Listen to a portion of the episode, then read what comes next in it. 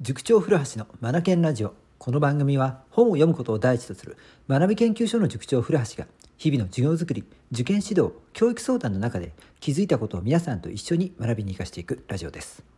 今日はですねフロー流れですね。フローについて話をしてみたいと思います。フローうん。えーといろんなところで使うんですよね。例えばね僕たちで言うと中学生の特進クラスの中でフローっていう言葉ね僕はよく使うんですよ。どういうことで使ってるのかというと例えばですよ自分が社会科のテストをしてみたと。でそこから弱点を見つけた。そして、えーと、その弱点を理解するために復習をした。はい、ここにはノートまとめも含めますよ。でその後その、うん、それに類した問題を解いた。そしてできるようになった。これ一連の流れなんですよね。うん、テストして弱点を把握をしてそれを、えーと、理解するように復習をし、うん、そして問題演習をし仕上げていく。一連の流れですね。こういうのフローって言うんですよね。うん、はい、でこれ生徒たちによっていろんなフローがあったりするのでそれぞれ、あのまあ、どれが正解ということはなくてそれぞれどれもが正解なんですよね。自分のフローを求める、うんと持てるようになってくると自分の中での勉強の仕方が確立されているっていうことでもあるのでこれあの結果出しやすいんですよね。うん、それから自分のフローっていうのを持つとうまくいかない時とかうんと、まあ、テストの場って勉強してると成績上がってきますから成績上がると昔の勉強方法ではうまくいかなくなるっていうことがねあるんですよつまり例えばですよえっ、ー、とまあここ50点満点なので静岡浜松においてはうんと30点社会で30点を取ってた子が30点のべ、えー、と30点取ってた子がうんと3 5 6点を取れるような勉強法に切り替えた時にうんと、まあ、取れるようになるわけなんですよね。で、えー、と3 5 6点取れても3 5 6点の勉強をしているといつまでもそこなんですよね。そこから抜け出せないんですよ。彼はもう40を超えるような勉強をしなくてはならないので勉強の仕方って変えていかなくちゃいけないんですよね。でこういった時に自分のフローっていうのを持っているとあれ？おかしいな。通用しなくなってきたぞ。なんていうことがね勉強していくと出てくるんですよね。そんな時に自分のフローに対してですねチューニングを施すんですよね。うん。ね、なんか職人技みたいな感じですがこれをねあのやってもらってるんですよね。みんなねこう自分ごとだし自分で見つけたフローだしだからチューニングをそこに対して施すことに対して何のなんか面倒くささとかとかあの 嫌がるようなこともなくってですねもう積極的に子どもたち中学生たちの方からどんどんチューニングしてどんどん勉強の仕方がね進化していくんですよね。この様子見ててすごいなと思って。うん。フローについては僕がこうしなさいああしなさいっていうことは一切ないんですよ。自分の中で見つけ出させてですね。で見つけた時に僕がねあのフォローするんですよ。あフローこれフローだねってことで。うん。コメントをさせてもらってるんですね。その時に多分やっと気づくんじゃないのかなと思うんですけども。はい。最近流行っている自分軸って言葉。うん。フローってある意味自分軸でもあると思うんですよね。自分のやり方を見つけた。自分の勝ちパターンを見つけた。自分の成功法則を発見した。これ自分の軸自分軸ですよね。うん。これをねつかませたいんですよね。うん。はい。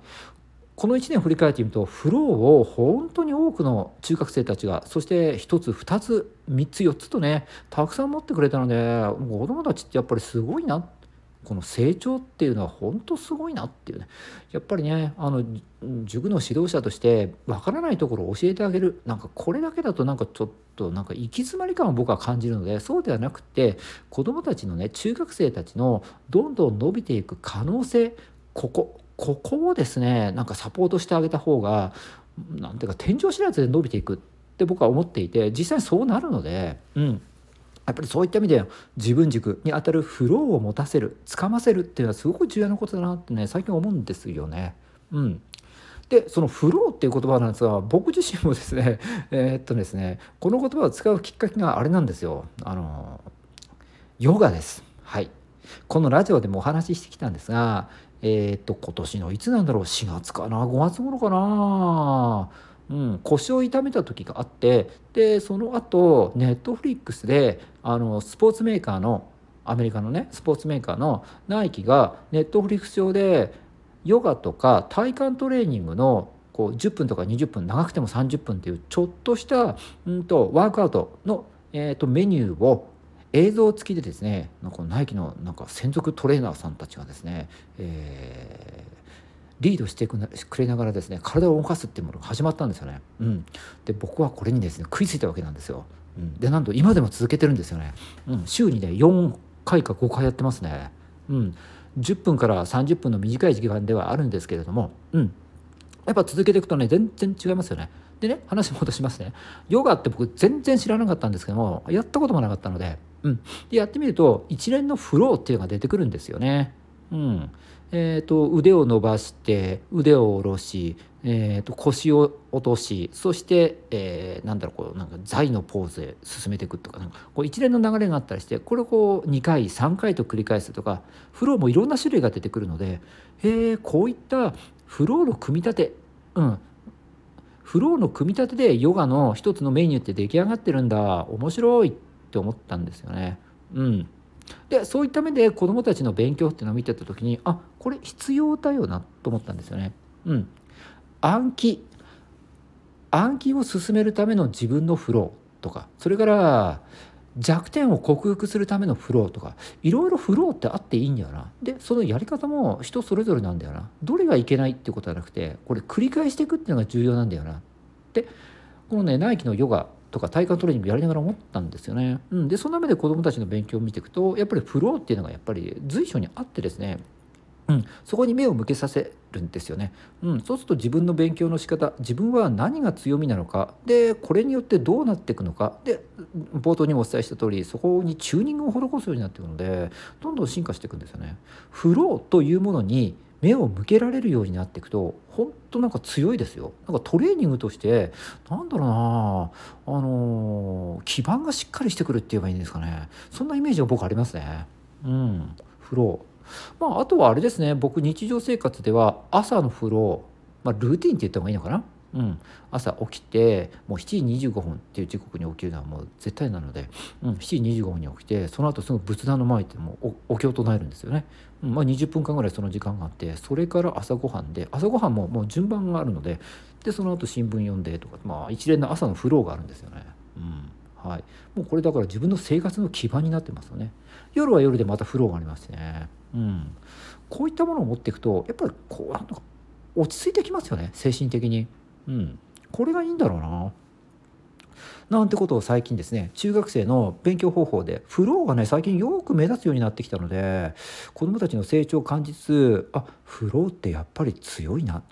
なんか精神的にも安定させてくれるし、うん、はいはい。勉強においては本当にこう基盤がしっかりしていくので自己肯定感なんかも育めてるんじゃないのかな。自分はこれで大丈夫。これで OK なんだ。だからできる。っていうような感じでポジティブ思考までできるようにつながってるんじゃないかなと思うんですよね。うん、フローって本当にこう内側から自分をこうエネルギッシュにさせてくれるものといえばいいのかな。すごくいいですよ。はい、さあこのラジオを聴いてくださってる皆さんの中にも生活とか勉強仕事の中において決まった流れ一連の動きフローというフローと呼ばれるものってありますか？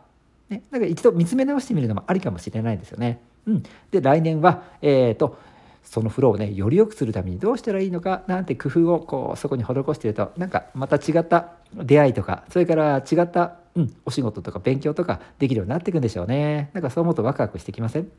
日も最後までお聴きくださり本当にありがとうございました。 Read more、learn more、change the globe 素敵な一冊を。